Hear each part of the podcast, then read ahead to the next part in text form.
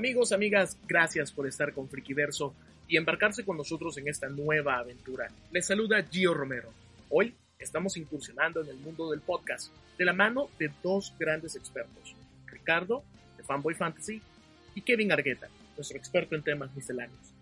Este esfuerzo de hacer un podcast llega como la necesidad de expandir los contenidos que nosotros les damos a todos ustedes en Frikiverso. Este será un podcast donde exploraremos más a profundidad los temas que tanto nos gustan, cómics, videojuegos, películas, ciencia ficción y un sinfín de temas más. Además, contaremos con la participación de expertos invitados que nos darán también sus puntos de vista. Queremos hacer de este podcast un espacio donde todos puedan participar y donde todos puedan expresar sus opiniones, para lo cual Kevin y Ricardo llevarán la batuta de los siguientes programas. En esta primera edición platicaremos sobre el universo cinematográfico de Marvel, uno de los universos cinematográficos más importantes de los últimos años y uno de los éxitos taquilleros más grandes de la historia del cine.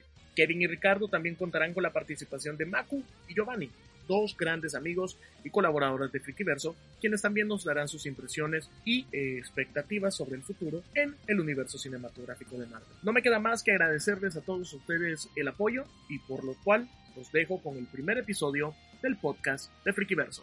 Disfruten.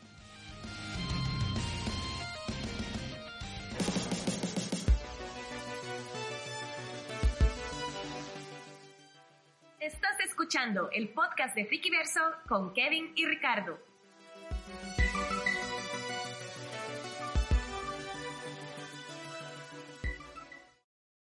Amigas y amigos, bienvenidos sean a esta nueva aventura friki en donde el proyecto de Frikiverso se expande al formato de podcasting y pues no vengo solo, me acompaña un ilustre amigo de la casa, miembro del staff eh, de Frikiverso y creador, fundador, líder supremo de Fanboy Fantasy. Ricardo, ¿qué tal? ¿Cómo estás? Pues bien, aquí emocionado, la verdad, eh, un poquito nervioso porque para mí eso de los podcasts es algo totalmente nuevo. Así que, este, si me escuchan failear, este, desde ya me, me, disculpo a todos los que nos escuchan. Y pues arrancamos con, con un tema, eh, Ricardo, que es, ¿qué se te viene a la mente cuando te digo UCM? Bueno, solo para aclarar UCM, que es el universo cinematográfico de, de, Marvel Studios, para mí lo puedo definir con palabras como infancia, magia, referencias, y no sé, como una construcción de, de, sueños de niños hechos por, por adultos. Sabes de que yo cuando pienso en el universo cinematográfico de Marvel, lo primero en lo que pienso es en mi reacción cuando vi en el cine por primera vez Los Vengadores. Para mí fue un momento icónico que me marcó. Yo, te soy sincero, yo no creía que, que eso fuera a ocurrir eh, jamás, eh, pero de la mano de, de Disney, eh, Marvel Studios y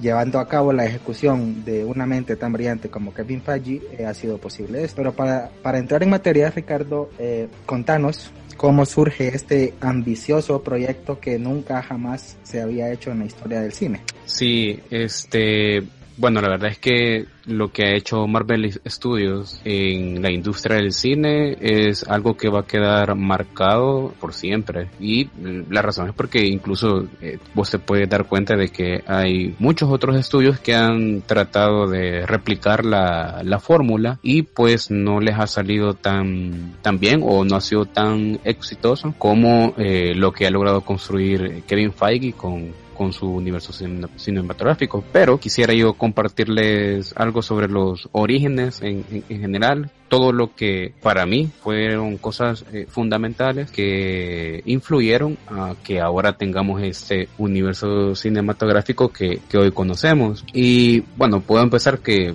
bueno, que para hablar de los orígenes de Marvel Studios, la verdad es que sería lógico iniciar hablando sobre los inicios de las historias de los cómics de superhéroes de allá por finales de los años 30, uh, con la salida de, de, quizás el personaje más importante en la historia de los cómics, que es eh, Superman. Hablar sobre el nacimiento de los, las historias de los primeros héroes de Marvel allá en, con las leyendas de las viñetas que son Jack Kirby y Stan Lee, pero para no extendernos tanto y ocuparnos a lo que de lo que verdaderamente queremos hablar, que es de, del UCM, me voy a saltar 50 años allá por 1989 comentando desde mi propia experiencia lo que eh, considero que fueron como eventos fundamentales dentro de la historia del cine de superhéroes que sentaron las bases para lo que hoy conocemos como el cine comiquero. Eh, allá por, por el 89 se estrenó una de mis películas eh, favoritas, quizás la que más me ha impactado en cuanto a superhéroes, que es la adaptación de Tim Burton de Batman. Privilegio mío, el que la primera película de superhéroes que yo haya visto eh, haya sido esta, esta cinta. O sea, con las actuaciones eh, increíbles eh, de Michael Keaton y de Jack Nicholson. Prácticamente esa película sembró en mí el, el, amor por, por las historias de, de superhéroes y pues la, la, importancia que para mí tiene, tiene esa, esa película tanto en, en, mi vida pues y, y lo, lo, que me apasiona hacer. Y bueno, Tim Burton se encargó de, de alejarse de aquellas adaptaciones con tonos eh, infantiles eh, y de comedia de los que veníamos eh, acostumbrados, respetando bastante al, al, al, material original y a la vez plasmando él su propia visión, dando como resultado, en mi opinión, dos de las mejores adaptaciones que han, que han habido de, de, de historias de, de, superhéroes. Estoy hablando de Batman de 1989 y de las dos, mi favorita, la de Batman Regresa y su influencia fue tan grande que sirvió como inspiración principal para la serie animada de Batman de, los años 90 y que a la vez significó el inicio del universo animado de, de DC no tan grande y que como todos saben incluso es mucho mejor mucho más rico que el de que el de Marvel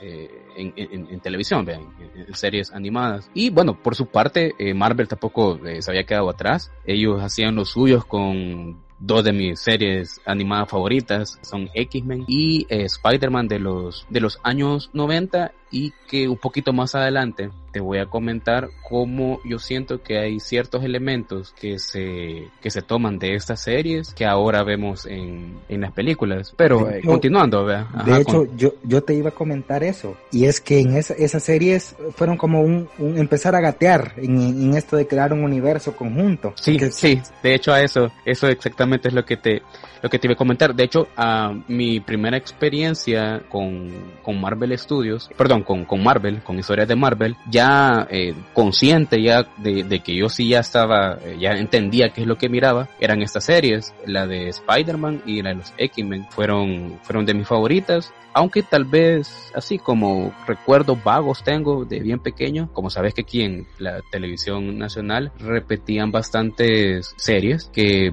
venían de, de pues de los años 70, eh, 80, estoy hablando de Ultraman, Iron Man 28 y alcancé todavía a ver, eh, tengo vagos recuerdos de, de del Spider-Man, el del, el, del meme, entonces todavía alcancé a ver en, en televisión eh, nacional un par de, de, de episodios, pero ya, como te digo, ya realmente ya como, como ya entendiendo, ya como fanático, eh, fueron estas dos series de X-Men y de Spider-Man de los 90 los que ya me convirtieron a mí en lo que ahora se conocen como un Marvelita.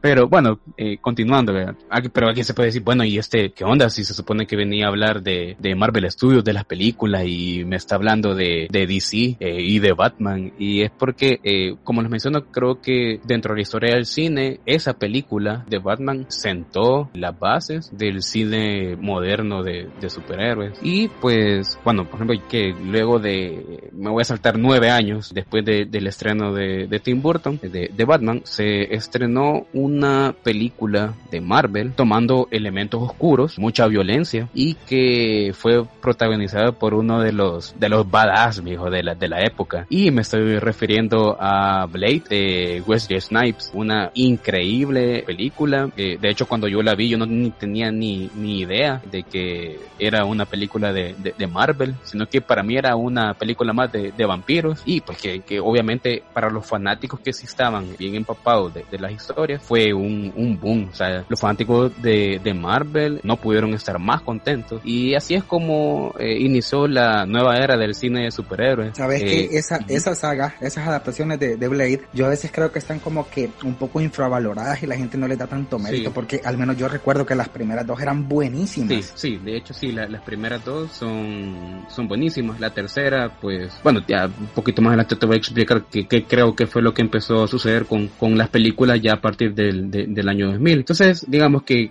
a partir del 2000, con más desaciertos, la verdad que, que aciertos, se empezaron a adaptar varias historias de la casa de, de las ideas de, de, Marvel Comics, que a finales de los 90 tuvo que vender los derechos cinematográficos de varios de sus personajes para poder sobrevivir y no caer en la bancarrota, ya que la industria de los cómics para finales de los años 90 sí había dado un, un, un bajón bien importante. Así fue como un joven productor empezó a trabajar en películas de Marvel y te estoy hablando de eh, Kevin Feige, pieza fundamental en la construcción de, del UCM que, que, hoy conocemos. Formó parte de las producciones de eh, películas importantes como la trilogía de Spider-Man de Sam Raimi, que fue otra de las películas súper importantes en el género de, de, superhéroes. También participó como productor en las películas de, de X-Men de, de, Fox y tal vez aquellas que fueron menos exitosas como la película de los Cuatro Fantásticos, eh, la de Daredevil, aquella de Punisher, quizás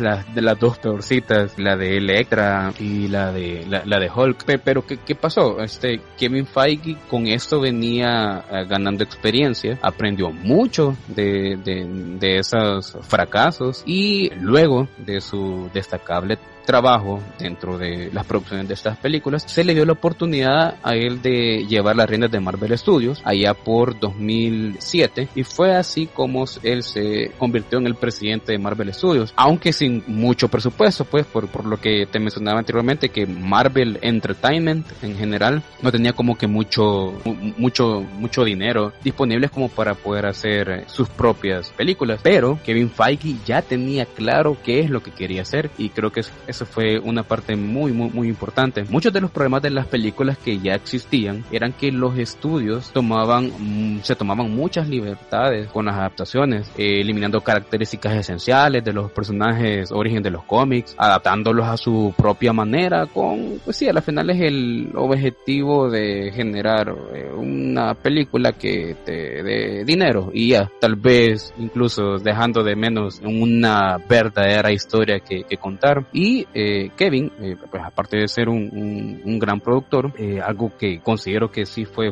importante es que él, aparte de ser un empresario, siempre fue un gran fanático. O sea, él es un, gran fanático de, la, de, de las historias de, cómics, por lo que decidió convencer a Marvel Entertainment de producir sus propias películas, sin estudios que estuvieran metiendo manos, destrozando personajes, como por ejemplo, hay un ejemplo claro es el de Brian Singer, el que se encargó de las primeras películas de, de X-Men, que no permitía al elenco que ellos eh, leyeran cómics de los X-Men. Y es como que, o sea, ¿qué les pasa? O sea, según él, era para que no, los actores no se alejaran de, de, la, de la visión personal que él tenía de, de esos personajes.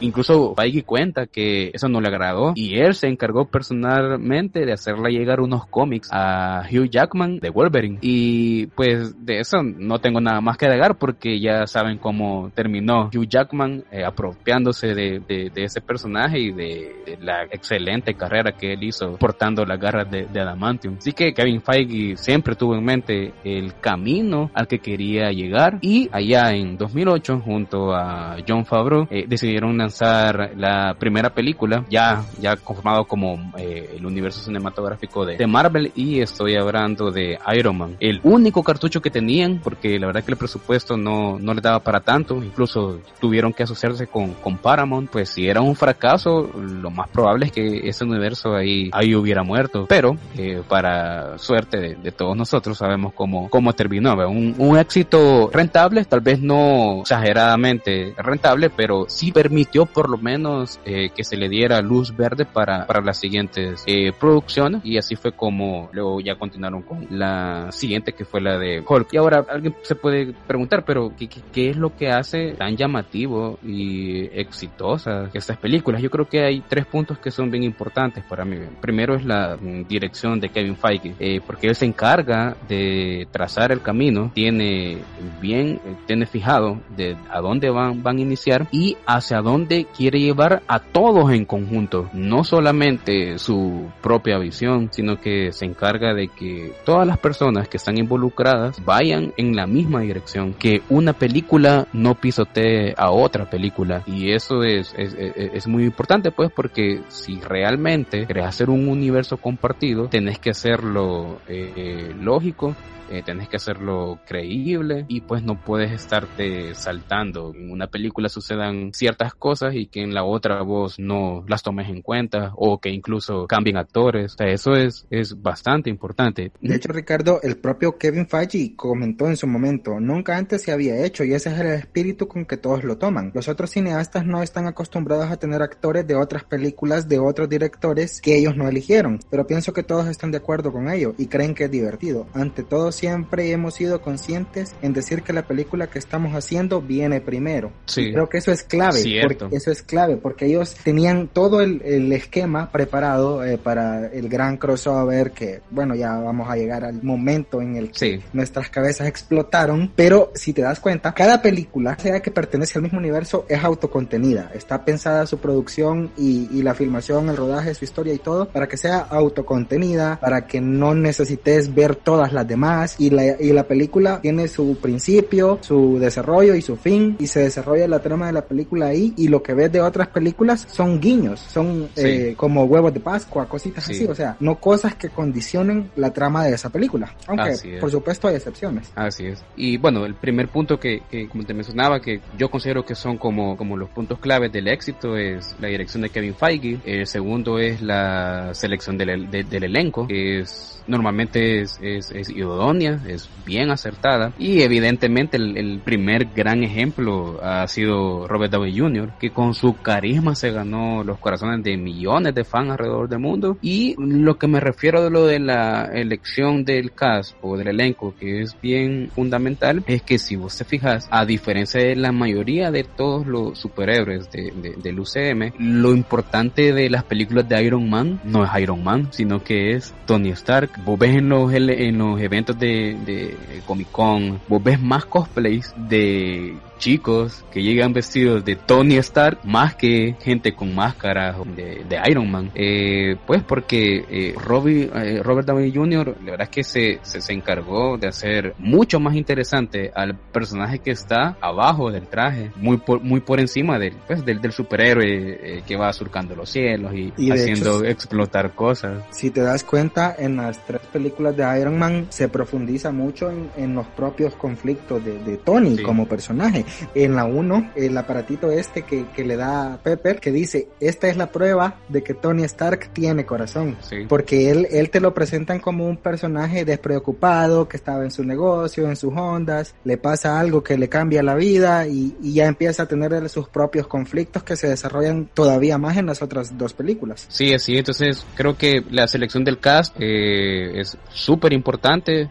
Eh, Robert Downey Jr. lo dijo súper bien y así los demás que se han ido integrando hasta el momento son tal vez contados en lo personal, ¿verdad? Tal vez algún par de, de, de, de cast no me han logrado de convencer, pero en general, o sea, la mayoría sí son bastante carismáticos y sus personas, aunque tal vez algunas no son idénticas a la de los cómics, sí son bastante eh, buenas, pues la verdad es que, que creo que lo han hecho muy bien y ya con lo que cierro, con esta introducción de, de, del origen de, del UCM, tercer punto que yo considero que es bastante importante en el éxito de, de, las películas es que pues, el respeto que se le tienen a las historias originales de las viñetas, tratando de en la manera de lo posible los elementos principales de, de cada personaje de los cómics, así como en su momento lo hizo Tim Burton allá en 1989, dándole a los personajes el respeto y el amor que merecen, porque ahora se entiende que hay una base de fans que no conocieron a estos personajes eh, ni por series de televisión, por películas, ni por videojuegos, sino que los conocieron leyendo cómics. Entonces es importante porque Marvel Studios hace como un equilibrio entre la gente que ya viene eh, de leer cómics y pues el nuevo público pues que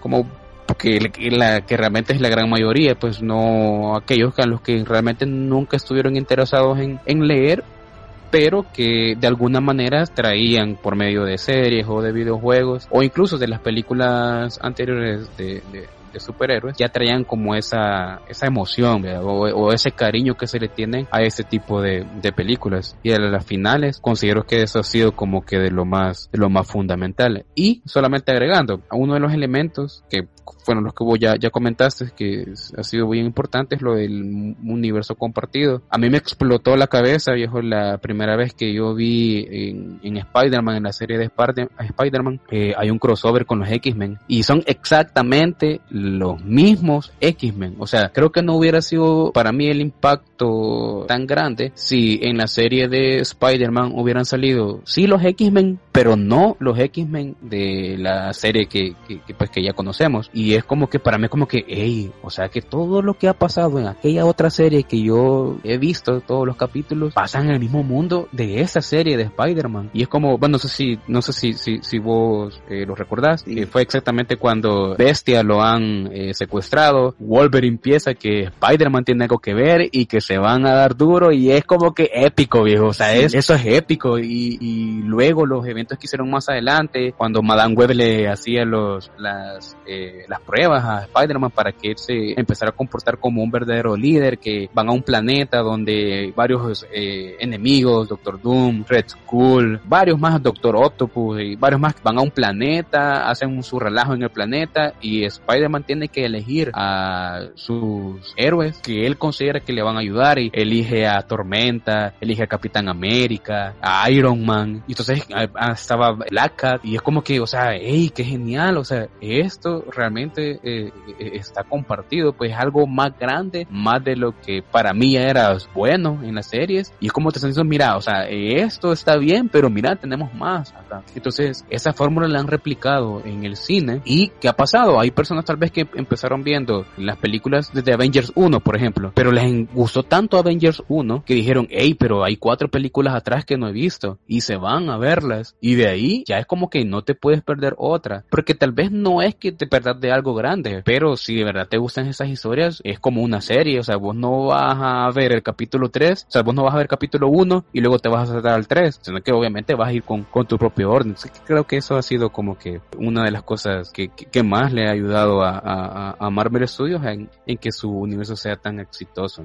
Han convertido cada estreno de cada película del personaje que sea en un acontecimiento social. O sea, eh, hablas con tus amigos que tal vez no sean tan lectores de cómics o que no les guste tanto el mundo friki, hablas con otros frikis, por supuesto, y todo el mundo habla, hey, ya viene la nueva de Marvel.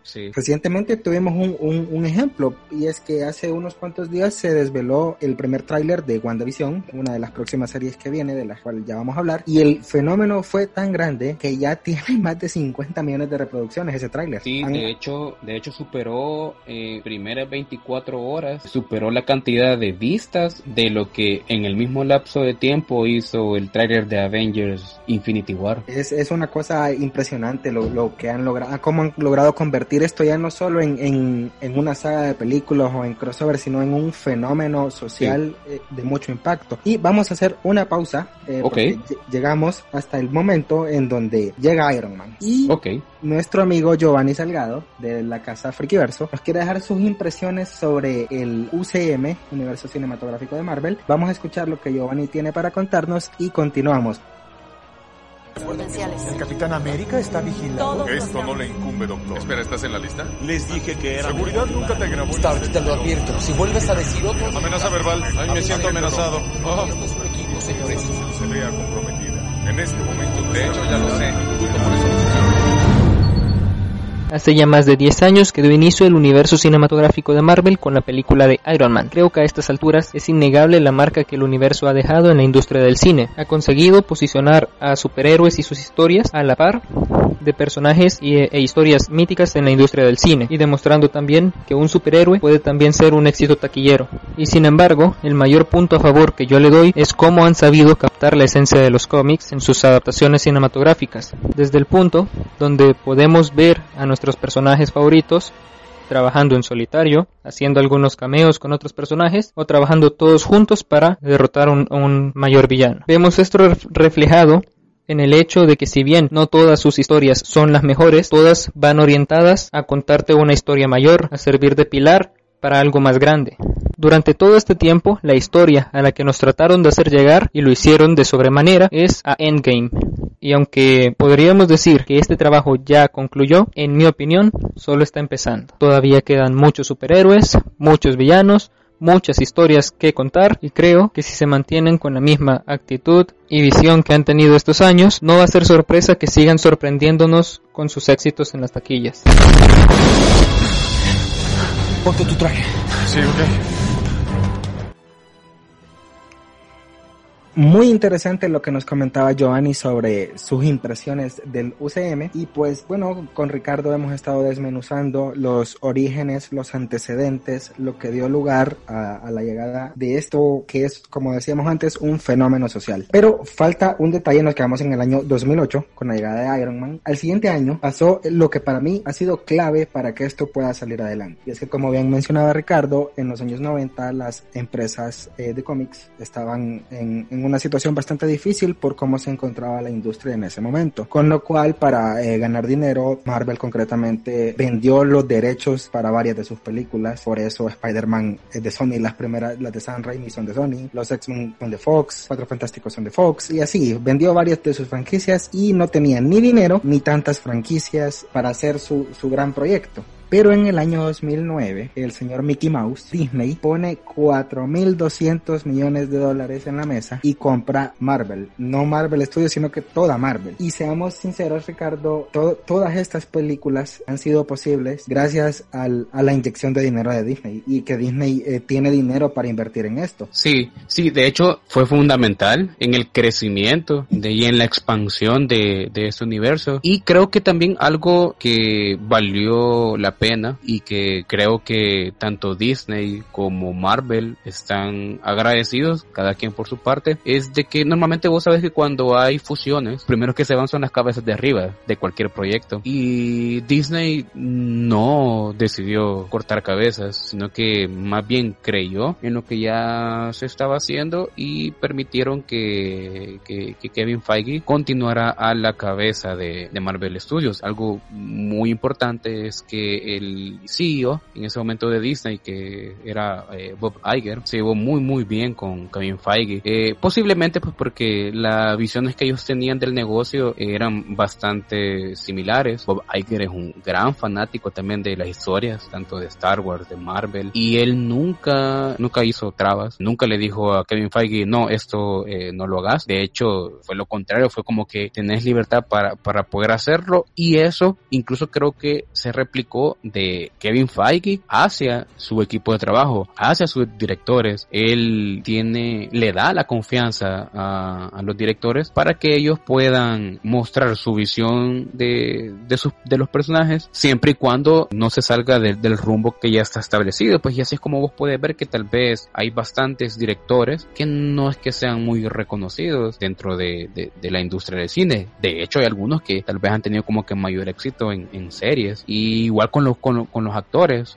vos ves ahora que el cine bebe bastante de actores que han, eh, se han destacado en, en, en, series, pues. Y creo que eso sí fue bastante importante. O sea, ese punto que vos tocas sobre la adquisición de, de, de Marvel Entertainment como, como, como tal, de, de parte de, de, Disney, fue, ajá, fue exactamente como el, la, la, el, el, tanque de gas ilimitado que, que necesitaban para que este proyecto no, no parara. Como te decía, Disney pagó 4.200 millones de dólares por la compañía. Adicional a eso, han invertido otros 4.200 millones en las películas que ya se han hecho, las que ya salieron. Pues solo de taquilla, en recaudación, eh, ya sobrepasaron los 22.000, 22 mil millones de dólares. O sea, es, es un negocio que ha sido rentable, creo yo, para todas las partes involucradas. Para el propio Kevin Feige, porque pudo llevar a cabo su visión, su gran proyecto. Para Disney, porque obviamente esto le está dando dinero. Y pues para nosotros como fans, porque hemos podido ver en la pantalla historias que, como yo te decía al principio, yo, yo, cre yo nunca en mi vida Cierto. creí que iba a haber un Iron Man como ese de la 1. Ya no me voy a los Cierto. Vengadores. Como el Iron Man de la 1, yo creí que eso no iba a pasar. Sí, de hecho, bueno, creo que un poquito más adelante vamos a hablar de nuestras experiencias personales ya con, con, con, con Marvel Studios. Pero igual, o sea, yo la verdad es que no, nu- nunca creí poder ver adaptaciones tan buenas. O sea, la verdad que solo soñaba con eso. O lo más que podía llegar era como que una película animada, vean. Una película animada era como que ahí pueden hacer lo que ellos quieran. Pero ya verlo en live action ya es, ya es una experiencia totalmente diferente. Y ya posteriormente a la compra realizada en el año 2009, en el año 2010 eh, nos llegó Iron Man 2, en el 2011 Thor, también en el 2011 Capitán Am- América el primer Vengador y en el 2012 nos llegó Los Vengadores, The Avengers, que fue lo que es lo que cerró lo que ahora conocemos como la fase 1. En ese momento íbamos a hacer un breve alto aquí de esta fase 1 Contame eh, cuál, cuál era tu sensación conforme ibas viendo las películas, cuando por ejemplo veías que Colson repetía, cuando veías Sí. que Nick Fury repetía y Sí. cuando escuchaste por primera vez la iniciativa Avengers. Fíjate que, vaya, cuanto a mi, mi experiencia con Marvel Studios en la primera fase, cuando fue anunciada Iron Man, yo no la fui a ver al cine. Yo no creía en eso. Lo último con lo que yo quedé asqueado del cine de, superhéroes fue con la adaptación de Hulk del 2003. No me gustó para nada y me quedé con aquello de no, eh, no se puede. O sea, no, o sea, lo, lo, lo, lo que a mí me había transmitido las series de los 90, yo me encasillé, me encerré en eso y dije, para mí Marvel es eso. Esas películas no lo son. Eso no, no es, no es lo que yo quiero, no es lo que a mí me, me gusta. Entonces me retiré por completo de cualquier adaptación de, de, de, de superhéroes. De hecho, creo que la, las primera que logré ver después de Hulk fue Batman Inicia de, eh, de Christian Bale. Creo que también es algo muy importante de comentar que esta película también vino como a impulsar el cine de superhéroes de una gran manera porque hacía que las películas bueno, por ejemplo, esta de Batman no era una película infantil, no era una película para niños, o no era una película cualquiera, la verdad, no era como que una, ah, sí, esa película que solamente la ves una vez y ya estuvo, ¿verdad? sino que la, la, la, la, apuesta de tanto de Warner con, con la visión que, que tuvo su director, al que vos alabas mucho. Explota Eh, cosas él. Sí, que hace explotar cosas. Que, eh, que estoy hablando de Christopher Nolan. Creo que eso sí fue también como, como, como un oasis dentro del cine de superhéroes para mucha gente que, como yo, estábamos asqueados de eso. O sea, era como que yo como fan de los, de, de los personajes superhéroes venía asqueado de esas películas de, de- del año 2000 y es como que ver una adaptación así de buena fue, como te repito, un oasis y que incluso gente que nunca estuvo interesada en ese tipo de, películas empezaron a- a ver el cine de superhéroes de una manera eh, totalmente diferente. Ahora bien, cuando se anunció en el 2008 Iron Man, yo vi el tráiler, recuerdo haberlo visto y es como que, ah, otra película más chafas de esas de Marvel. Eh, no la vi, no la vi. Mi hermana fue, que hermano, que anda a mirarla, que no sé qué, que está súper genial y yo como que, no vea, no, no, no, no, no la vi. Así que luego se estrenó la de Hulk. Entonces era como que yo me quedaba como que otra de Hulk. O sea, o sea, mi, mi, mi peor recuerdo que yo tengo de una película de Marvel era la de Hulk y ahora me traen otro. Es como que paso, paso. 2009 no, no se estrenó ninguna película, hasta el 2010 que llegó Iron Man 2 y fue como que eh, fue al cine, o sea, fui al cine y estaba Iron Man 2, yo no salí de mi casa diciendo, ah, voy a ir a ver Iron Man 2, o sea, llegué, fui al cine y es como que, hey, está Iron Man, vaya, veámosla. Y pues viejo, me arrepiento no haber ido a ver Iron Man 1, yo salí de ese cine eh, y yo me quedé como, ¿qué es lo que acabo de ver? O sea, me gustó, sea, yo iba, yo iba, yo entré, pagué la entrada solo como, va, vamos a ver qué es lo que estos tienen que contar. Y yo salí, como dicen allá en la, en la madre tierra, flipando en colores, tío. Salí de esa sala, me vine a mi casa y lo primero que vine fue a buscar Iron Man 1. Y de ahí en adelante ya, ya fue como que ya iba esperando las siguientes películas. Y, por ejemplo, vi Thor, eh, me gustó, de hecho, de las tres películas de Thor, eh, la 1 para mí es mi favorita. Me, me gusta mucho, mucho esa película. Luego, el Capitán América, no me impactó tanto en su momento, pero es una de esas películas que con el tiempo han envejecido bien en el sentido de que vos empezás a ver ciertos elementos que más adelante fueron utilizados en el, en, el desarrollo del, del UCM. Pero para mí el antes y después de, del UCM es definitivamente Avengers 1. Salí de ver Avengers 1, viejo, y ya me tatué en, en mi corazón eh, la palabra Marvelita, viejo. O sea, yo de ahí en adelante, de cabeza, viejo, que me tiren lo que quiera Marvel Studios, que yo, mi entrada, eh, la tienen asegurada en fecha de estreno a medianoche. Entonces eso es como que decir parte como de mi experiencia de, de la primera fase con, con el UCM. Fíjate que cuando salieron las películas por primera vez, esto de la iniciativa Avengers, bueno, en esa época no había tanto acceso a la información, los rumores tampoco eran lo que son ahora, no habían tantos insiders, entonces no había mucho más anunciado, o al menos yo no recuerdo tener noticia de ello, pero cuando yo vi la, lo de la iniciativa Avengers, yo estaba convencido que eso iba a pasar. Y yo iba a ver las películas diciendo a ver, a ver si aquí dicen algo de los Avengers, porque yo eso sí lo esperaba eh, muchísimo cuando la vi en el cine, igual que vos, o sea, yo, yo casi me desmayo ahí ahí concluyó la, la fase 1, esto ya era un, un, tren que iba en marcha, ya el fenómeno estaba desatado. Y en el año 2013 arrancó la fase 2 y la verdad Ricardo que la fase 2 no empezó muy bien porque las primeras dos películas de la fase 2 son Iron Man 3 y Thor Mundo Oscuro. Sí, fíjate que, bueno, con Iron Man 3, muchos la tienen como una de las peores películas del UCM. Yo no creo que sea así, sino que yo creo que mucha gente se sintió engañada, estafada, viejo, con, con ese eh, giro que le dieron al... al y por el tráiler. Tra o sea, el vaya, ajá, creo que de los mejores trailers que hay de, de todo Marvel Studios, Iron Man 3 está en el top. Iron Man 3, Infinity War, eh, el trailer de Infinity War para mí es... O sea, es el trailer que más veces he visto en mi vida. El de Thor Ragnarok me gustó bastante, o sea, por, por los colores y todo eso, ya lo que es la película, pues ya tema aparte, ¿verdad? pero en cuanto a trailers, creo que esos tres trailers son como de los que más a mí me, me, me, me han gustado. Entonces, con Iron Man 3, o sea, venías de ver Iron, eh, venías de ver Avengers 1, o sea, tus expectativas no estaban en el aire, viejo, estaban en el espacio, o sea, estaban en otra dimensión, o sea, vos esperabas algo gigante, ¿verdad? Y luego que te muestran ese epiquísimo tráiler de Iron Man 3, o sea, la gente iba que la gente ya iba súper, súper emocionada. Entonces, al pasar la película fue, fue como que quizás la gente ahí se logró sentir como, como estafada, por decirlo así. Porque al final la película, pues sí, es, es de, de un solo personaje, pues no, no, no es, no es un crossover. Entonces, pero ya con, ya viéndola con, con, ah, con cabeza fría, y es como que la verdad es que no es que sea tan mala, sino que más bien el problema fue eh, que,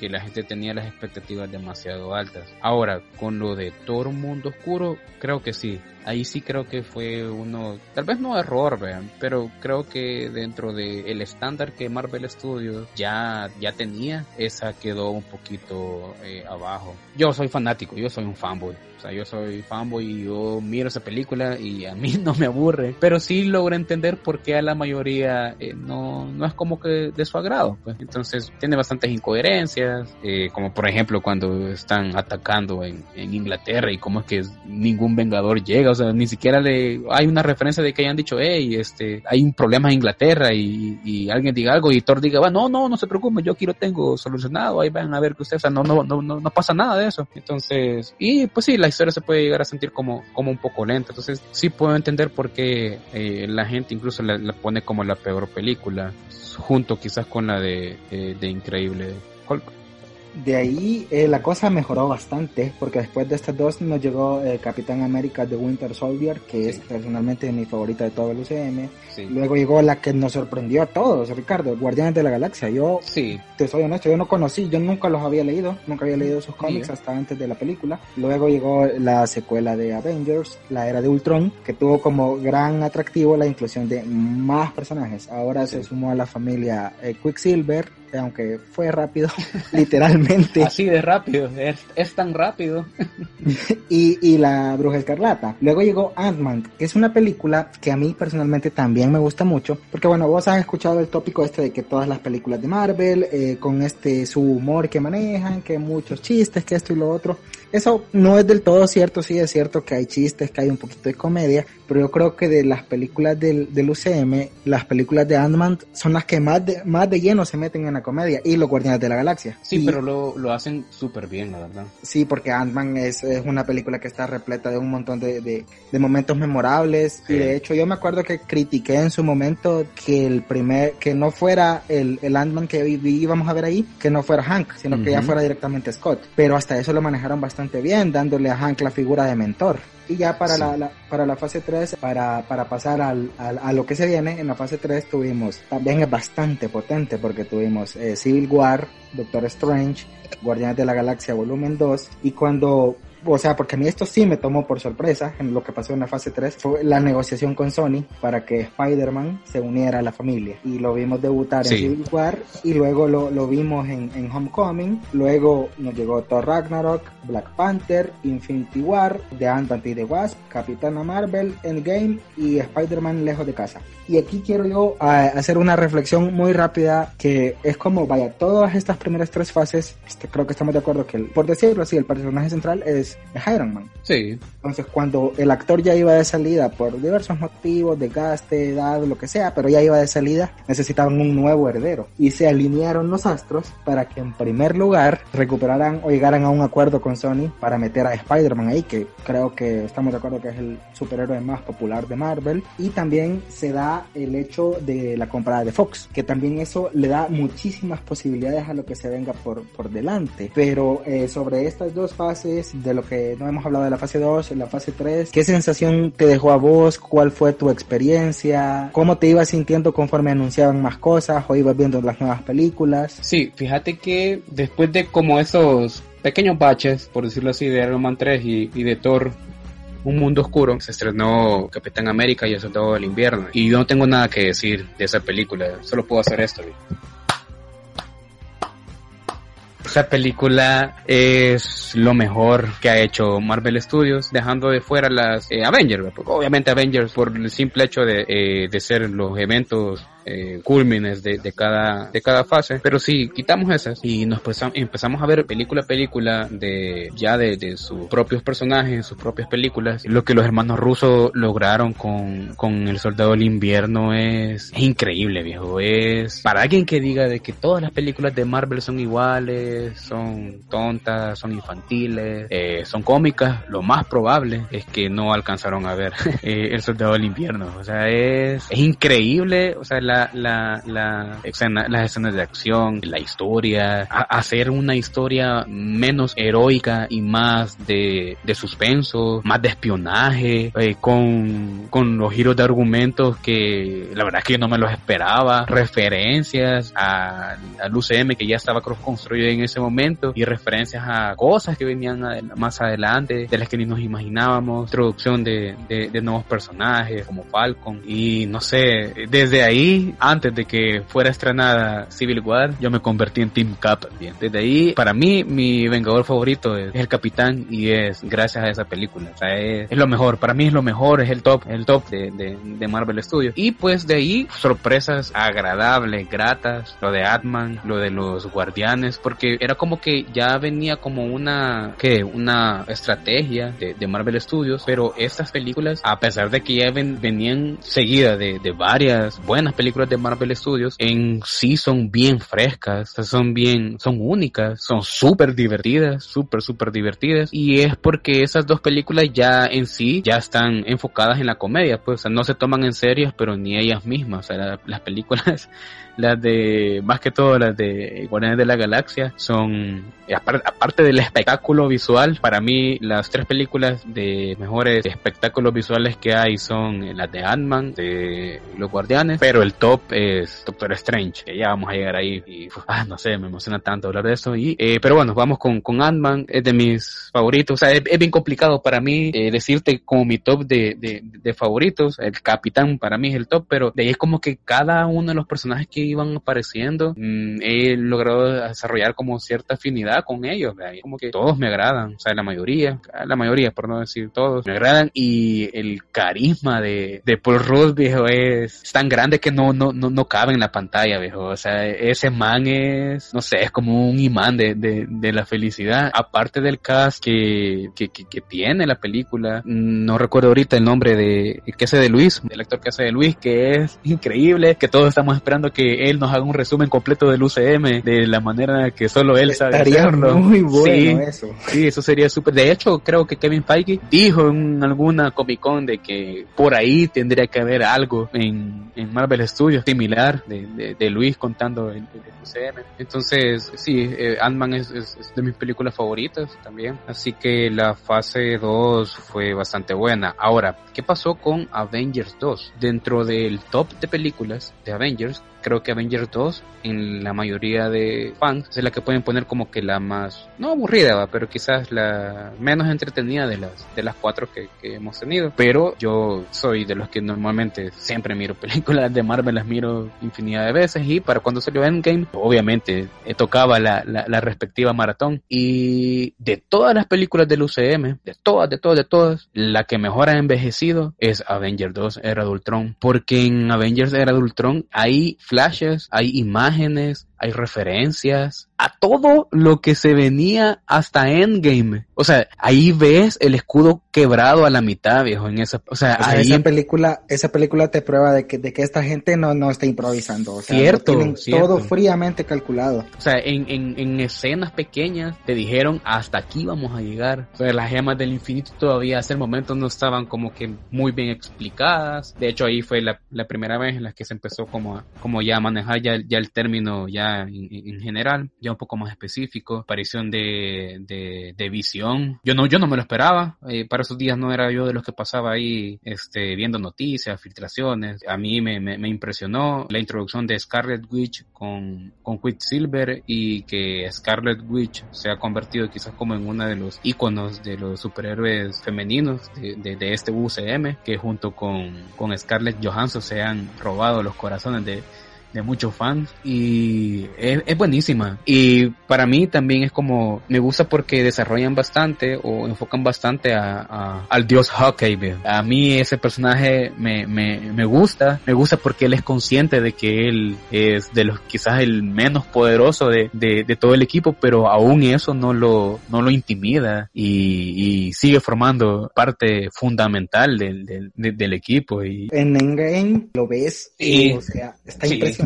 Sí, cuando lleguemos a Endgame, ah, no sé, escucharlos, vos sabés de que yo también soy eh, fanático de, del anime y escucharlos hablar en japonés, viejo, en una película de Marvel Studios, eh, no sé, viejo, eh, no sé, ya, ya, estoy flipando otra vez. Entonces, eso, o sea, la segunda, la segunda fase, ya, las revoluciones ya estaban a mil, ya Marvel Studios ya tenía súper claro a dónde iban, ya iban a mitad del camino, ya no había nada que los podía parar. O sea, las películas, cada película que ellos sacaban ya, ya eran un éxito ya en sí por la marca Marvel Studios más que por, por, por el nombre de los superhéroes, porque si te fijas, ¿quién conocía? Así como, o sea, no conocíamos a los Guardianes de la Galaxia y ahora se han convertido eh, parte en, parte importante, son como íconos de la, de la cultura popular, sobre todo el, el, el, el, el afamado Baby Groot, este, y eso no lo conseguís de casualidad, viejo. O sea, no, eso, eso no, no fue un golpe de suerte. Eso no fue un, ah, este, vamos a ver qué sale, a ver si le gusta a la gente o no. No, eso es, es trabajo hecho con amor. Entonces, la segunda fase para mí sí ya, ya, yo ya estaba en el barco, viejo, ya, como te digo, desde este Avengers 1 en adelante, cualquier cosa que tirara Marvel Studios, mi entrada la tenían asegurada. Así que ese es como mi resumen, por decirlo así, de, de la fase 2. No, y fíjate que la fase 3, como te decía hace rato, comenzó potente porque comenzó con Civil War. Pero, o sea, aunque el, gran evento que todos esperábamos era Infinity War y Endgame, todas las demás películas tienen algo que aportar. Incluso Spider-Man lejos de casa también aporta y tiene lo suyo porque te muestra los traumas que le quedaron al pobre Peter. Y la verdad es de que para mí eh, Avengers 2 en realidad es Civil War. o sea, entiendo lo, lo que mencionas de, de, Era de Ultron, estoy de acuerdo. De hecho, cuando me lo comentaste off the record hace tiempo, hice el ejercicio de volverla a ver y sí, tenés razón. O sea, te van dando ahí pinceladas de lo que va a ocurrir. Pero es que ver Civil War, o sea, es cierto, no lo adaptaron igual que al cómic, por diversos motivos son medios diferentes, no tienen las mismas facilidades, las mismas herramientas, eh, lo que sea pero es una película muy muy buena en donde debutó el señor Black Panther eh, que lastimosamente nos ha dejado hace hace poco tiempo y introdujeron muy bien al personaje introdujeron muy bien a Spider-Man que todo se siente natural como que si ya eran parte del mismo engranaje y ya pues todas las demás películas del, de la fase 3 considero yo que ya, ya nos estaban preparando para lo que se venía de forma ya más clara. Sí, sí, de hecho si vos haces como en las encuestas que le hacen a los fans en, el, en, las diferentes redes sociales, siempre ponen como el, la mejor fase, eh, la fase 3 y pues, sí, no es de extrañar, ya mucha gente dio al barco de Marvel Studios ya en esta fase 3, como que la, obviamente las primeras películas que vos ves de alguna franquicia en específico siempre te van a marcar y es como que aparte que ya todas sus producciones ya, ya tenían la línea, tenían muy buen presupuesto, ya los efectos especiales estaban eh,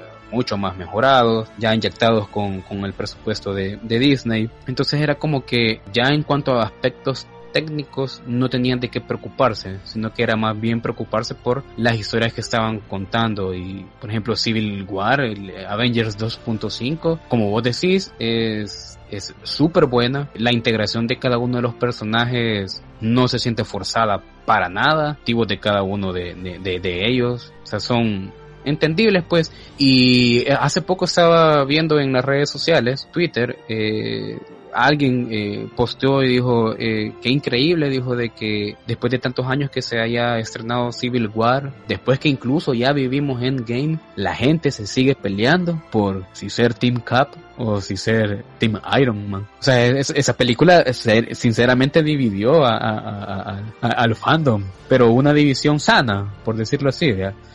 Entonces, una vez más, no, no es algo que se lo inventan, no es algo como que, va, veamos si que hagamos esto, hagamos que pelee el capitán con Iron Man y hay que, hay, hay que ver cómo reacciona la gente. No, sino que ya iba con una, con, con, con una intención, con, con, con un objetivo. Y sí, quizás entre de la fase 3, mi favorita serían eh, Civil War y Doctor Strange. Doctor Strange es como ya te dije, un espectáculo visual. Creo que es junto con Iron Man 1 la, eh, la, la, mejor película de, de, origen de un de superhéroes de, de, del UCM. Es súper divertida. O sea, ya muy parecido a lo que pasó con Guardianes de la Galaxia, que era como que, puya, o sea, un nuevo superhéroe, y otra vez la misma fórmula de la, del camino del superhéroe, pero, o sea, la manera en la que te lo cuentan es, increíble, o sea, es muy parecido tal vez la arrogancia que tenía eh, Tony Stark, te pasa algo en la vida que te cambia, pero a la vez es, mezcla bastante los elementos de, eh,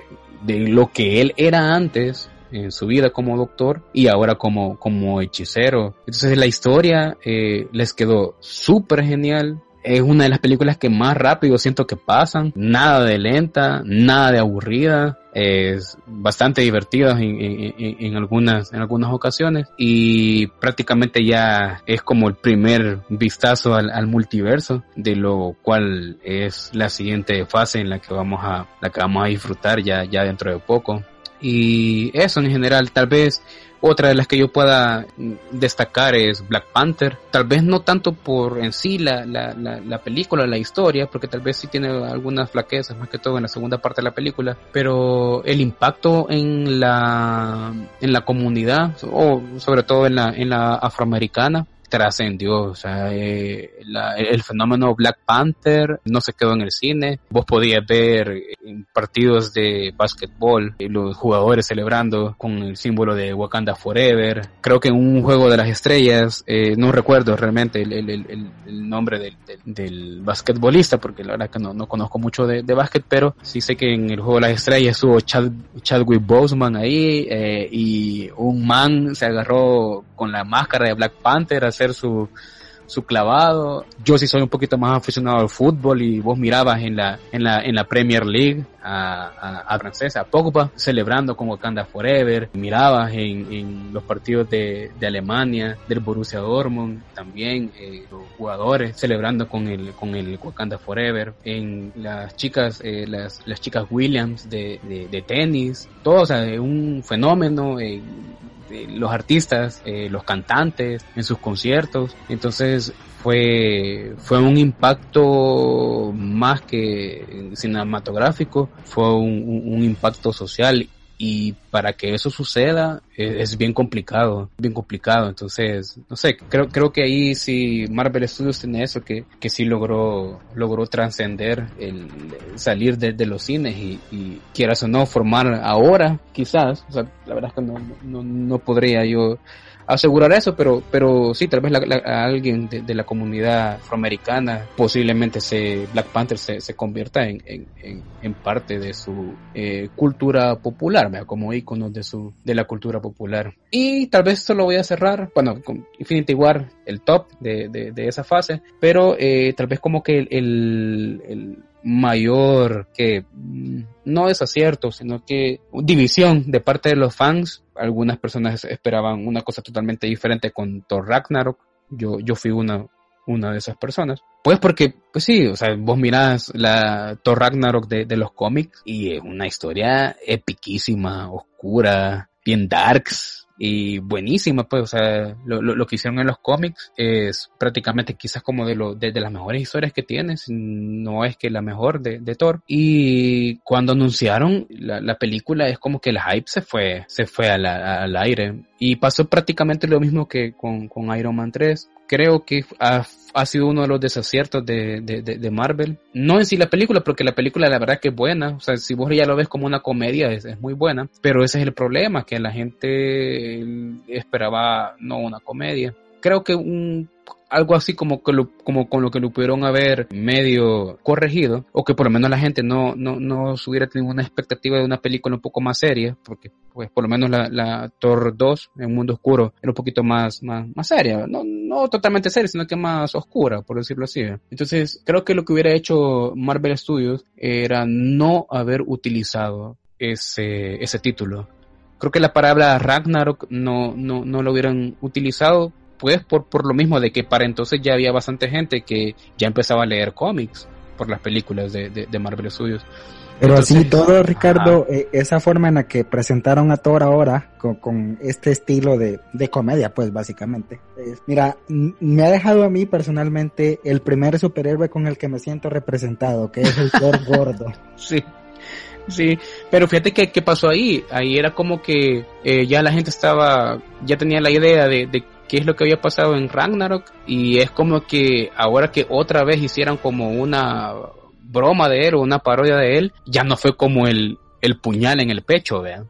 Sino es que como que bueno, ya lo habían, ya lo hicieron antes. O sea, ya íbamos avisados. Ajá, ajá, ya íbamos avisados, cabal. Entonces en, en Thor Ragnarok no fue así, o sea, en Thor Ragnarok nosotros nos esperábamos una cosa totalmente diferente. Como te digo, no es mala película, pero que no lo es, es muy divertida. De hecho, para muchos, para muchos eh, eh, fans, es la mejor de las tres películas de, de Thor. Pero para mí creo que eso hubiera sido como que hubieras, hubieran no ocupado el, el, el, Ragnarok en el título, sino que más, más bien es como eh, fin de Asgard o Asgard Forever o cualquier otra cosa, o sea, cualquier otro título menos, menos el Ragnarok. Entonces, ese quizás sería como uno de los desaciertos para mí de, de, de esa, de esa fase. Y no, pues... Y la fase 3, eh, eh, Ricardo, cierra con Infinity War y con Endgame, que yo yo hoy pienso que, que, eso no se va a volver a repetir nunca no. jamás en la vida. No. Pero esta gente ahora tiene los X-Men. Igual en unos años estamos hablando de que hicieron Avengers versus X-Men y ha sido igual o más grande que, que, la saga del infinito. Sí, sí, la verdad es que eh, sabemos de que de la capacidad que tiene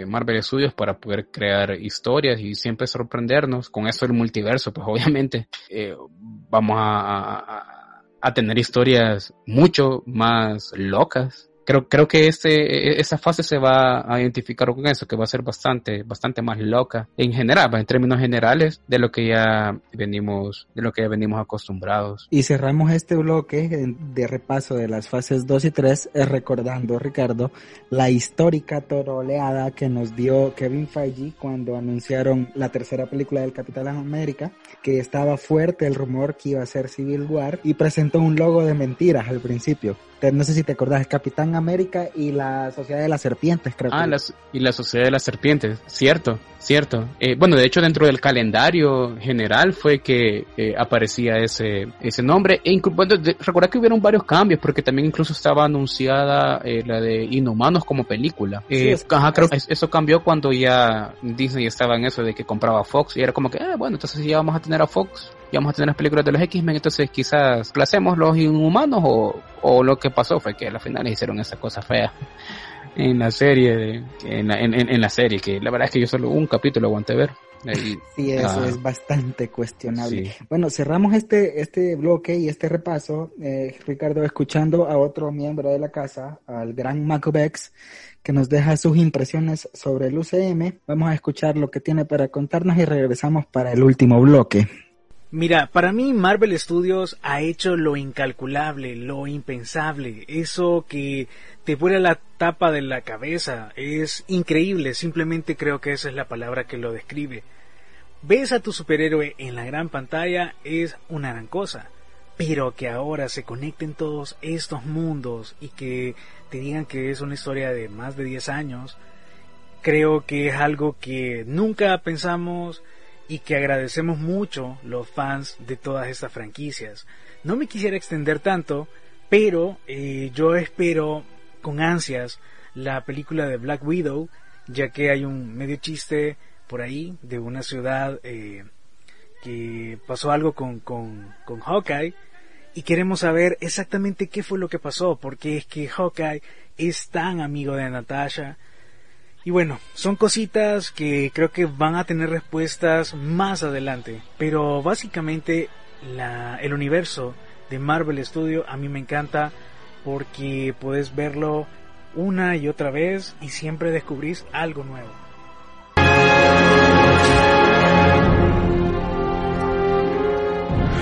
Yo soy inevitable.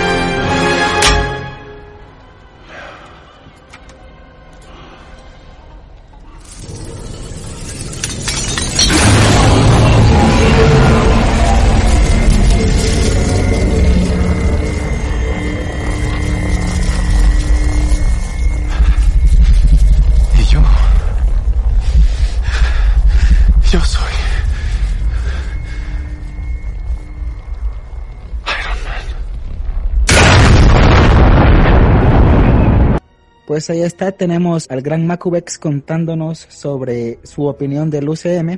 Y pues seguimos aquí con el señor Fanboy desmenuzando a fondo este fenómeno social cinematográfico y sobre todo friki, el universo cinematográfico de Marvel. Pues eh, hicimos un repaso a las fases 2 eh, y 3, pero si se dieron cuenta, solo mencionamos de pasada las joyas de la corona porque estas dos se merecen su bloque aparte. Infinity War y Endgame, el cierre de una saga de 10 años, el, cierre de la saga del infinito y cuando por fin, por fin, después de tanto anunciarlo, los Vengadores se cruzaron con Thanos. Bueno, primero ha sido el tráiler que más he visto, la de eh, Infinity War. Eh, la primera vez que, vi ese tráiler eh, casi chillé casi chiel, se me erizaron, viejo, los, los, bellos. Y era como, ya era como que ya la quiero ver, ya la quiero ver, ya la quiero ver. Nunca había esperado tanto una película como, como Infinity War. De hecho, creo que fue más mi hype por Infinity War que por, que por Endgame.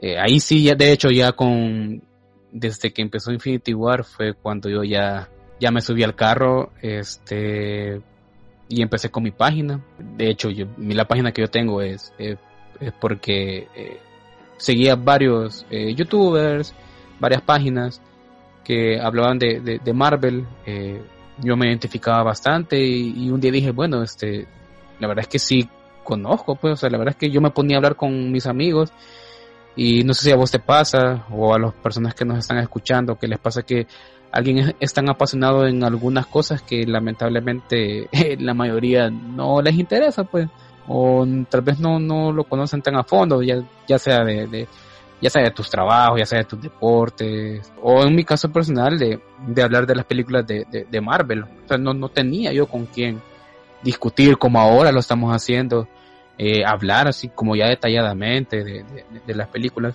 Y es que eh, utilicé la, eh, mi página, Fanboy Fantasy, como esa ventana, dijo, para, para yo poder eh, expresar eh, todo lo que eh, yo pensaba, todo lo que me hacía sentir. O sea que estas Eh, películas te dieron pie a vos a que vos quisieras abrirte a contarle al mundo Así es. tu pasión. Así es, así es. Entonces, Marvel Studios es como la razón principal por la cual yo me decidí a abrir mi, mi, mi página. Eh, Nunca creí, la verdad, que fuera a crecer tanto. La verdad es que incluso yo todavía ni me lo creo, pues, o sea, porque actualmente eh, tengo 189 mil eh, likes y 220 mil seguidores. Entonces es, pues, ah, obviamente hay muchas páginas mucho más grandes, ¿verdad? Pero para mí que nunca tuve como objetivo de, pasar de, de mil, es como que, hey, aquí, ¿qué, qué pasó? verdad? Entonces, ya regresando otra vez a Infinity War, fue, eh, o sea, yo, yo vi esa película eh, a la orilla de la, de, la butaca, ya, o sea, yo me emocionaba, eh, esa sensación de que vos estás en el cine con mucha más gente que con la que así te identificas, o sea, con amigos que vos nunca has tenido con quienes poder compartir, estás con gente desconocida que están igual o más emocionados que vos y que cuando vos estás en otro tipo de películas o algún otro tipo de eventos, vos no gritás, no aplaudís por pena. Pero ahí era como que eh, salían los guardianes de la galaxia, ¡ey! No sé qué, aplaudir, ¿verdad? O, salía, o sea, cada vez que iba saliendo un, personaje como que Spider-Man, ¡eh! Que no sé qué. El cameo de Stan Lee, Stan Lee, ¡ah! Que no sé qué. Entonces, eh, la, la única, el único lugar en el que yo he sentido eso es en el estadio, en el que todos están gritando, saltando, haciendo la ola, pero en ningún otro lado, eh, hasta que, que vi las películas de, de, de Marvel. En este momento gritaste como que si es el gol del mundial. Sí, mira, el de las de los partidos aquí de, de, la selecta, quizás uno de los goles que más he gritado es eh, el tercero contra Panamá, viejo, para, para poder pasar la ronda y, y contra Costa Rica, uno que hizo eh, Ruiz Corrales. O sea, yo como fanático del fútbol, o sea, ese era como el, todo el mundo saltando, gritando, abrazándose y la locura, ¿verdad? Y lo volví a vivir, no- viejo. Ajá, y lo volví a vivir en Infinity War, en la escena de Thor. Yo creo que es la escena más épica, épica de todo el UCM junto a pues el Avengers Assemble, ¿verdad? obviamente de, de, End- de- de Endgame, pero hasta esa fecha, hasta esa película, no había nada más épico que el Tráiganme a Thanos, o sea, era como estabas desesperado porque vos mirabas que ya todos estaban eh, prácticamente perdidos y ver a un Thor que durante el transcurso de la película estaba emocionalmente decaído, eh, estaba desmotivado y era como que ya, o sea, era como que no, no, no miraba que pudiera solucionarlo y que termina la escena en la que él por fin logró hacer la Stonebreaker, pero no dimos cuenta que qué pasó. De repente nos mandan de un solo al campo de, de, de, de Wakanda, en el que todos ya están casi que, que, que por perder. Y entra Thor así, o sea, de, de- no sé, o sea, fue impactante porque no, no te lo esperabas, la verdad es que no te lo esperabas en la forma en la que hizo la entrada y estalló el cine. Yo nunca había estado en un cine en que la gente, gente gritaba, saltaba. Eh, yo vi vasos que salieron volando de, de- de palomitas y sodas y era increíble. O sea, eso eh, lo pude replicar hasta Endgame. Y, Y si te das cuenta, ese Thor, por decirlo así, no era el Thor que conocíamos, porque nunca habíamos visto a un Thor tan poderoso, tan intimidante y que, o sea, que entrar así. Sí, sí, ese, e, e, ese ha sido la mejor versión de, de Thor que hemos visto hasta, hasta el momento. Y, y bueno, ya sabes cómo termina. Y es bien extraño porque nunca había salido yo de una sala de cine contento y triste a la vez. O sea, no, no, no sé cómo explicártelo. Era como que con la persona con, con, la que yo había ido, era como que estábamos, o sea, pero ¿qué, qué, qué es lo que acabamos de ver? ¿Qué, ¿Qué película más genial? Hemos gritado como loco con Thor, pero a la vez es como que, puya, pero perdieron. Y es como que te, te quitan de entrada, digo, que salud Black Panther, salud Spider-Man, o sea, o sea, sacrificaron eh, personajes importantes y es como que, ¿y ahora qué, qué, va a pasar? ¿verdad? Entonces, como, como ese sentimiento de, de, de, de no sé, una mezcla de, de alegría, pero a la vez como de tristeza, no, nunca lo había vivido hasta, hasta ese día. Sea, es, como que la gente salía de la, de la, sala y estaba así como que no los mirabas triste, pero ni tampoco contexto, que callados, saliendo todos así como que, que acabamos de ver. Como, como cuando sale, ¿cómo se llama? Drake y Josh de ver eh, la película o, del de, una del cine pues no me acuerdo ah del cine creo, no recuerdo si era película o, o una cosa de, de, de, atracciones de diversión pero no no recuerdo solo recuerdo que están como despeinados y todo y que se quedaron así como como que qué es lo que acabamos de ver ¿verdad? entonces así o sea una sensación indescriptible la verdad es que es indescriptible o sea estoy tratando de buscar palabras para describirlo pero la verdad es que no no no se me viene ninguna que, que, te pueda describir exactamente lo que yo sentía al salir de esa sala. ¿No? Y si te, o sea, y si te das cuenta todo lo que vino entre una película y la, otra era, o sea, el primer tráiler de Endgame es súper emotivo, pero súper, súper emotivo. Y de Ribete, no sé si te habrás dado cuenta o si te acordás que cuando estaba la campaña de, de lanzamiento de Endgame, le preguntaron a los hermanos Rousseau qué le había querido decir Groot a Rocket en, esa escena final. A James Gunn, a James Gunn le, preguntaron. A eso, a James Gunn, y, le, y, le, y dijo, papá. Uy, sí, esa onda fue... sí, es que juegan, es que, es que juegan con tus sentimientos esto, y saben hacerlo bien, o sea, no es solo así nomás, saben hacer súper bien. Infinity War es la, la, típica película esta de que... Eh, la vas a ver sabiendo de que va a quedar eso abierto porque viene una secuela, pero aún así la ves y la disfrutas cada minuto, cada segundo y la puedes ver una vez y otra vez y te va a seguir gustando igual. Sí, sí, y lo chivo es que eh, no hacen irrelevante a nadie, sino que cada quien tiene, aunque tal vez no sea mucho tiempo, pero las escenas son bien acertadas. No sé, no, no, o sea, esa película igual se siente súper rápida, eh, no es nada aburrida. Eh, o sea, ya el hype, ya de, ya de por sí, con solo el hype que ya llevaba, ya era como que el tiempo ni lo ibas a sentir. Y sí, creo que ha sido quizás para mí eh, mejor incluso que, que Endgame.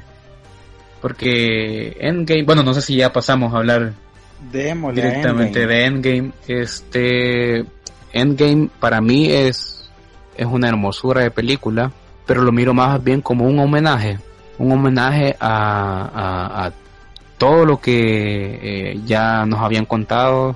Yo creo que es la película que más referencia tiene de todas las otras películas y creo que fue un, un, cierre un cierre digno eh, la, la, la, la, historia bueno eh, empezamos con lo del tráiler con Infinity War pasó que se había anunciado tal día tráiler y ya te puedes imaginar cómo estuvo internet vea pero no sé qué pasó o sea, fue una, una estrategia buena, pero la verdad es extraña. Porque después de Infinity War, bueno, vos que estabas ya con eso de, de, estar revisando las redes, las noticias, no sé si recordás, pero de Endgame no se hablaba nada. No, escuchabas nada, no había pósters, no había... Más de Endgame, se hablaba más de Endgame antes de que saliera Infinity War. Cierto, cierto terminó Infinity War y era como que todo era Thanos. Thanos, creo que después de, de Vader, creo que Thanos puede lograr como esa mm, que, que la gente se identifique con él. No es un villano ordinario, sino que hasta cierto punto mucha gente dice, la verdad es que tiene razón. O sea, las razones por las cuales él, las motivaciones que él tiene de hacer lo que está intentando hacer, o sea, quieras o no, tiene razón. Entonces, es como que eh, muchos, muchos se identificaban con, con, con Thanos. Y, para, y si te fijas, cuando vos ves memes de Star Wars, ves más de, de Vader que incluso del mismo Luke Skywalker. Y así pasó. Terminó Infinity Sí. War y los Vengadores valieron. O sea, Sí, es todo que era Star Thanos. Wars, la trilogía original de Star Wars, no son las películas de Luke. Bueno, Luke es el protagonista, pero la gente se acuerda de ellas porque son las películas de Darth Vader. Sí. Y con Infinity War pasa eso. La gente se acuerda de que esa es la película de Thanos. Esa es la película de Thanos, así es. Esa película es la de Thanos. Entonces, cre- creo que eso fue también bastante importante porque una de las cosas que más se les estuvo achacando y que se le sigue achacando a, Marvel eh, fueron sus villanos. Y eso estoy totalmente de acuerdo, que eran muy genéricos. O sea, quitas, quitando que a Barón Simo, que para mí es de los mejores, eh, que s- se hizo pedazos a los Vengadores sin tener ni un tan solo eh, superpoder. Eh, Loki, que es prácticamente uno de los personajes favoritos de, de, del UCM. Quizás ellos dos son como que de los más eh, rescatables. Y Killmonger, vio. Killmonger, ese man. eh, Michael B. Jordan hizo un papelón. Papelón. Ese, ese, ese man le quedó súper bien. El, el, el, eh, el personaje lo, lo, lo interpretó bien. Y pasa, bueno, me pasó a mí lo mismo que con Thanos. O sea, vos te identificás, o sea, hasta cierto punto él tiene razón, ¿verdad? En lo que quiere hacer, aunque sea bastante exagerado, ¿verdad? Ajá, bastante extremo, pero hasta cierto punto vos entendés, pues, porque él ha sufrido de- lo de crecer sin un, sin un padre y, y de sentir como la injusticia de que nunca fue apoyado por su propia gente. Entonces, O sea, es que te, eh, te construyen a Thanos como un, un ser que tiene sentimientos, Sí. que tiene sus motivaciones, que Sí. tiene su pasado, sus aspiraciones. No solo como el men este, porque por ejemplo Ultron. Solo soy malo Ultron porque soy era malo, malo porque sí. Tienes toda la razón. Ahora ya, regresando a lo del tráiler, tengo ese problema que sí que divago siempre. Eh, regresando a lo del tráiler, ¿qué pasó? Era como que nada, no se sabe nada de, de Endgame. Y no se sabía nada y no se filtraba nada porque como Infinity War y Endgame se rodaron de corrido. Entonces no hubieron un par de regrabaciones, pero hasta ahí nada. No habían comerciales, no habían imágenes, no habían pósters. Eh, los hermanos rusos desaparecidos en, en, sus, en sus redes sociales, cuando previo a Infinity War estuvieron incluso hasta bromeando con, con Ryan Reynolds, eh, porque él hizo una broma con, con Infinity War, con Thanos, eh, incluso no sé si te recordás que, que ellos le contestaron a, a, a Ryan Reynolds con el guantelete infinito, eh, Sí. haciéndole, haciéndole la... es que hasta en eso son señal. maestros de, de Sí. la comunicación Sí. en redes sociales, de, de decir las cosas en el momento exacto, de generar conversación. O sea, de la nada te dabas cuenta que, que algo vinculado a ellos era tendencia en las redes por algún Cierto. tipo de comentario así. Cierto, cierto, y, es como que llevar más allá de, de- las pantallas del cine lo- a los personajes, pues, y bueno, Ryan Reynolds eh, con Deadpool creo que también es uno de esos personajes que nacieron para, para ser, bueno, un, un personaje en específico, así como Tony, perdón, como Robert Downey Jr. para ser Tony Stark, Ryan Reynolds para ser Deadpool, pero bueno, con Deadpool creo que vamos a tener un, un, un episodio más adelante que, que sí me gustaría bastante explorar y hablar así Ojalá que no venga a matarnos el señor Deadpool. Sí. Y bueno, entonces, eh, ¿qué pasó con, con, con Endgame? No, no sabíamos nada. De hecho, no, nunca anunciaron de tal día tráiler. Y mm, había gente que sí logró como filtrar martes. Porque sí, recuerdo que fue un martes. Martes el tráiler, martes el tráiler. Y era como que nadie estaba seguro. Pero era como que ni modo, o sea, estemos pendientes porque si sale hay que verlo ya. Entonces yo bien me acuerdo que me levanté, eh, porque el trailer salió a las 7 de la mañana de acá, de El Salvador.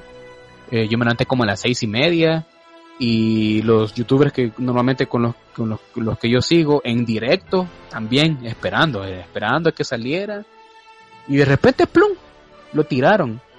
Ni siquiera se llamaba Avengers Endgame. Ah, para entonces ni siquiera sabíamos cómo, cómo se iba a llamar la, la secuela. No, no habían liberado el nombre. Este, lanzaron el tráiler y solamente al inicio, la primera vez, en las primeras horas, que estuvo el tráiler eh, arriba, solo decía Avengers 4, no decía Avengers Endgame. Y era como que, ¿qué, qué, qué pasa? Y cuando yo lo vi, hasta me quedé, puya, quizás no es este. Pero bueno, como era del canal de Marvel, era como que, bueno, ni modo, este tiene que ser. Y lo miro y ya lo que vos comentaste, el tráiler es bien, es bien triste. O sea, inicia bien, bien, bien triste, bien, no sé, melancólico. Y era como que, o sea, todo se acabó, o sea, ¿qué, qué va a pasar? Y mirabas los estragos cinco años después de, de, todo lo que había pasado y era como que, y entonces, ¿qué nos van a contar? Entonces, ya, una vez salido el trailer, el hype para arriba, o sea, internet explotó, nos olvidamos por completo de Infinity War y todo era Endgame, todo era Endgame, todo, todas las teorías eh, que se habían inventado, todas las supuestas filiaciones que había, que iba a salir Anihilus, que iban a salir Adam Warlock, que Nova, eh, todo eso ya descartado y, y ya pudimos ver, pudimos ver realmente más o menos de qué es lo que se iba se iba a tratar. Ya con lo de Ant-Man era como que ya se, ya la gente se hacía como la idea que el reino cuántico iba a formar parte importante en la historia y, y pues ya al momento del estreno fue ya como, bueno señores, hasta que llegamos fue como, no sé, como cuando te graduas de, de, de la escuela y es como que, o sea, estás tan emocionado, pero sabes que es el último día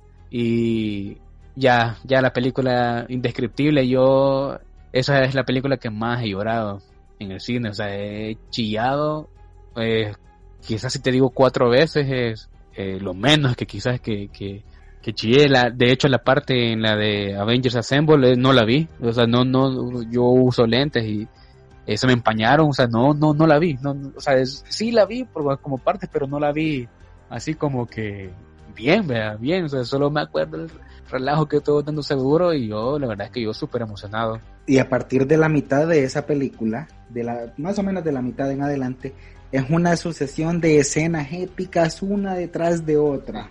Cada, cada segundo, cada instante te meten una escena que, o sea, te vuela la cabeza. Cuando andan recuperando las gemas, meten escenas súper icónicas, memorables. Y luego llega el clímax. Y el clímax es, es la locura. O sea, ahí sí. ya nos explotó la cabeza a todos, creo yo. ¿Sabes de qué me acabo de acordar? Y ahí, ahí fue la primera vez que lloré. Como sabes, para mí el antes y después de este universo fue Avengers 1. Y te lo juro que yo no lo esperaba.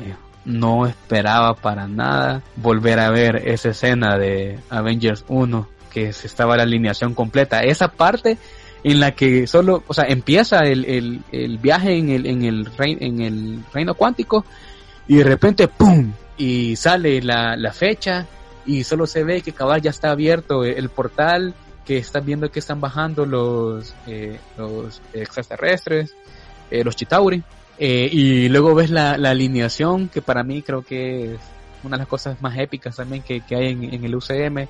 La alineación principal de los seis originales de Avengers 1. Y ahí lloré, ahí ya, ya no, ahí ya no aguanté, ahí yo me quedé como que eh, nunca creí volver a experimentar esa escena en pantalla grande.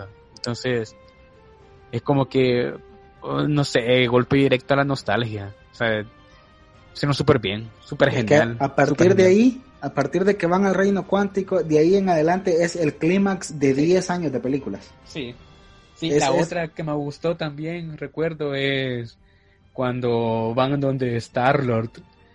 Cuando ah, él sí. está bailando, me, yo me he matado de la risa y es súper genial, súper genial. Es un, un, ha sido un fenómeno social el UCM, eh, Ricardo, que creo yo que a lo largo de la historia del, del friquismo solo es comparable con la trilogía original de Star Wars, que también esas películas eran acontecimientos Sí. Y, y, tengo mis dudas de que quizás estas, han, por la época en la que vivimos, obviamente han tenido como más impacto, han llegado a más gente, más gente las ha visto, a, habla de ellas.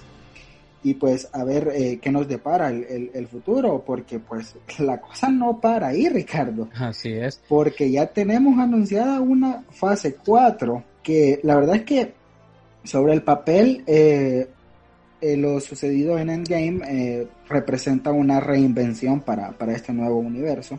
hay actores que ya no van a seguir, personajes que pues eh, ya no van a poder estar. Entonces eh, tenemos anunciado que por cierto este año eh, no va a haber ninguna película de Marvel en el cine por toda esta situación terrible que se vive a nivel mundial. Pero tenemos anunciadas para dentro de la fase 4 Black Widow, que es una película que yo creo que es un poquito tarde. Esta película tuvo que haber salido antes. Sí, sí, estoy de acuerdo con eso.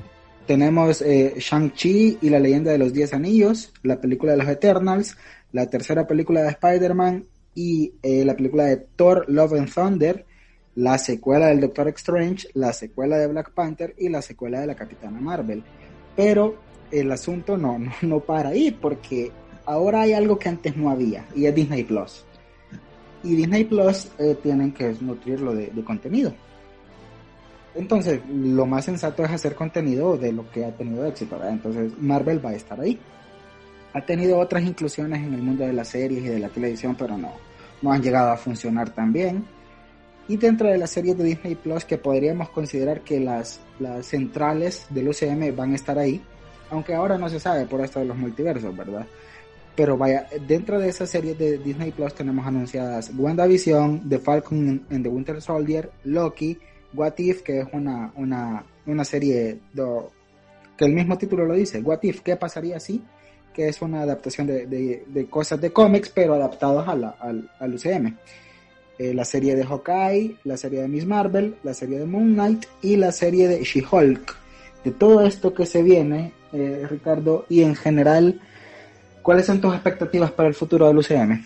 Fíjate que tal vez muchos se preguntaron o bueno, quizás, quizás no es que se hayan preguntado, sino que lo, eh, lo, lo, aseguraron. Y era de que después de Endgame, eh, Marvel Studios ya no iba a tener nada que contar, ya se había acabado, ya posiblemente ya iba a empezar a ver como fatiga del, del cine de, superhéroes, algo de lo cual yo sí, en eso sí, sí estoy bastante de acuerdo, pero eh, Marvel Studios se ha encargado de, de, de confirmarnos que, no es así. Todo eso que están haciendo con lo de las eh, series para complementar al, al, universo cinematográfico que están armando ya para, para la, siguiente fase, para esta fase 4, es parte de la estrategia para poder tener mayor contenido en, Disney Plus.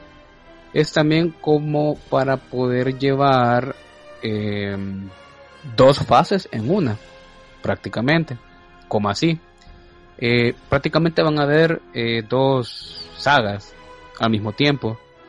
Eh, la saga de la, de la Tierra, que es, ya sería She-Hulk, Spider-Man, WandaVision, aunque bueno, aunque WandaVision ya va a ser un poquito más multiversal. Falcon and the Winter Soldier, Moon Knight, Kamala Khan, Kamala Khan que es Miss, Miss Marvel, y tenemos la saga de, del multiverso, donde ya va a estar conectada WandaVision con, eh, con Doctor Strange y Los Eternos y las demás películas.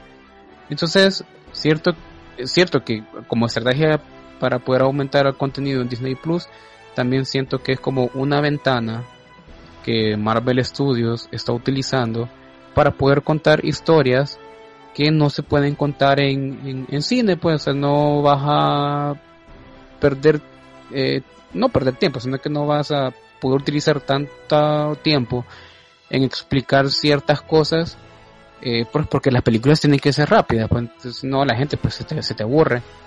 Eh, en cambio el, la, el formato de series te permite poder hacer eso, poderte tomar el tiempo como para poder explicar ciertas cosas que sabes que en una película no te puede llegar a funcionar. Por ejemplo, todo lo que va a, pasar eh, Scarlet Witch, sabes que en los cómics ella siempre ha tenido como sus problemas, eh, tanto con sus propios poderes, sus problemas emocionales, sus problemas psicológicos. Entonces eso para una película es demasiado pesado, la verdad, como para poder adaptarla. Y pues, como Marvel Studios está eh, siempre enfocado en que las adaptaciones en la manera de lo posible sean bastante acercadas a los cómics, no lo han pensado dos veces en utilizar el formato de serie para poder contar estas historias y que las finales te sumen a la historia en general que vos quieres contar. Entonces, sobre todo, de, lo que me preguntaste de cuál es de todas las series la que más me llama la atención. Lamentablemente, como no tenemos vistazos de todas las demás, y de las únicas que medio tenemos vistazos es de Falcon and the Winter Soldier y WandaVision. Y bueno, y de Hawkeye si no tenemos nada todavía. Me quedaría por el momento ahorita con, con lo de WandaVision. Lo de WandaVision se mira eh, súper genial porque es una historia anormal.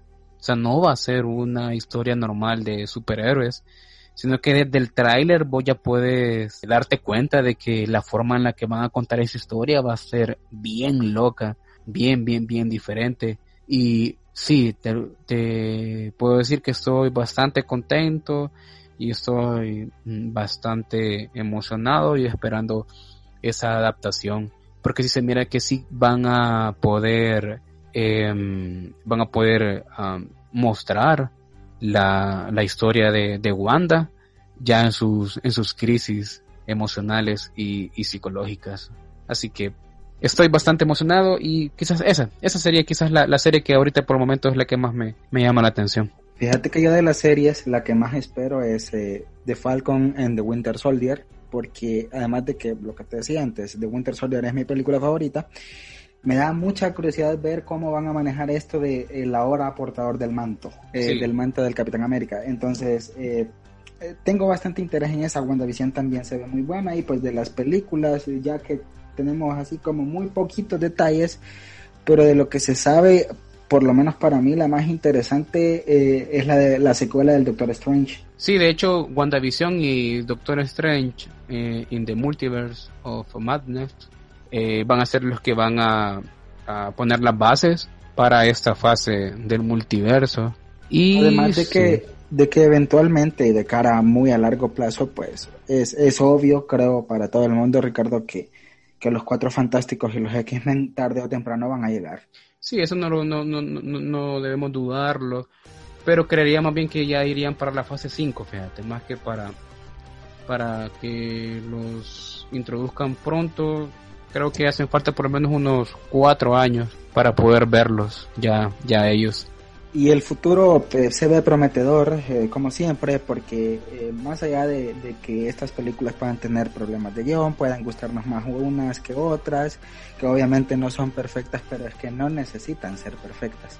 No les hace falta que sean perfectas para quedarse con nosotros en nuestro consciente, para emocionarnos, para gritar, para esperar la siguiente son películas que, que saben muy bien eh, la forma de plantear eh, sus situaciones, de construir sus universos.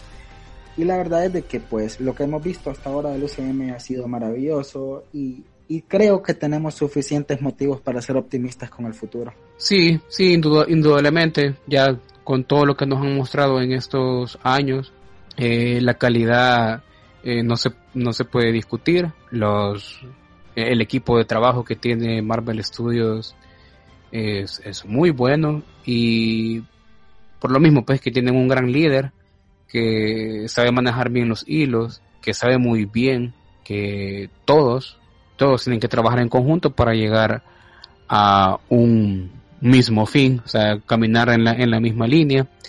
Así que la verdad es que no, por el momento todavía no estoy preocupado, tal vez lo único que, que, que, que sí te puedo decir es que con tanta serie y, y películas, mm, el que los fans que no son tan, eh, o sea, que tal vez no, no, no están tan interesados en ver eh, series, tal vez sí van a sentir un poquito diferente, diferente esta fase, o, o, incluso en los, el, público en general, pues porque recuerda que hay mucha gente que solo va porque, ah, es una película de Marvel y ya, ¿verdad?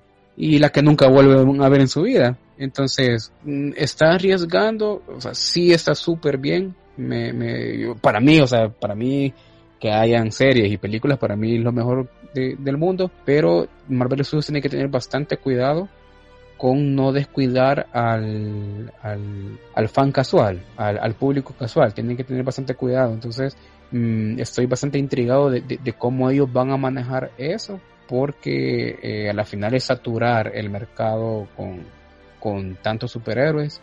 Eh, a la final lo que va a hacer es que va a haber una, una fatiga, la gente se va a aburrir. De hecho, este año que no hayan películas de Marvel, quieras o no, es hasta cierto punto bueno porque hay como un respiro de, de estas películas. Y, y, o sea, en general, pues sí, sí veo un futuro eh, prometedor. Eh, solamente que sí que, hay que empezar a, a, tener bastante cuidado con eso, pues para no aburrir a la gente, porque obviamente las modas pasan. Eh, pasó con el cine de, de, de vaqueros, el, el, el, western que le llaman, con el de ciencia ficción. Ajá, ajá, con, con, con las, las que subieron muy de moda en los años 90 que eran las películas de acción policíacas y, y, así, o sea, hay que ser conscientes que esto en algún momento tal vez no es que vaya a acabar, pero tal vez sí va a, a, bajar un poco la, la, la, cantidad de películas, pero mientras lo tenemos, estamos viendo una, una época de oro, ahorita estamos viviendo la época de oro eh, del cine de, de, de, de, superhéroes, o por lo menos la época de oro de, de del cine de, de Marvel, así como en un inicio ellos tuvieron en sus, en sus cómics su época de oro, así que pronto puede ser que empecemos a, a entrar en la, en la, en la época de, de plata y de ahí en adelante, sí, de ahí tal vez eh, tres fases más, sí, puedo, puedo entender que sí sean eh, reventables y hay, hay llamativas y emocionantes, pero de una séptima en adelante